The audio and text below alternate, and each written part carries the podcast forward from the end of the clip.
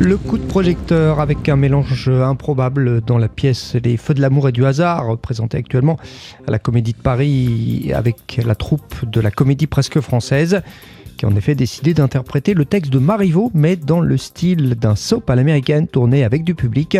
Un spectacle qui prouve que l'œuvre du célèbre auteur français n'a pas pris une ride, comme l'explique le comédien Nicolas Guillot. Il joue euh, dans ce spectacle. On s'est même dit, mais en fait, ces intrigues que Marivaux tissait déjà à l'époque sur un, registre pré-révolutionnaire, puisque dans la, pièce, il s'agit de valets qui prennent les habits des maîtres, et surtout des maîtres qui prennent les habits des valets pour mieux se connaître avant de s'épouser.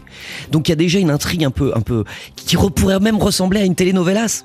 Et c'est ça qui est marrant. Donc euh, on, s'est aperçu que ça fonctionnait très bien. Et à l'intérieur de ça, il y a la langue magique de Marivaux qui fonctionne aussi et qui jaillit comme ça, comme euh, des perles. Il y a vraiment des, très belles images dans le texte de Marivaux. Et donc, on ne trahit en rien l'univers des Feux de l'amour. Et on ne trahit pas non plus, quand le tournage commence, on dit les mots de Marivaux, on ne trahit pas non plus euh, Marivaux.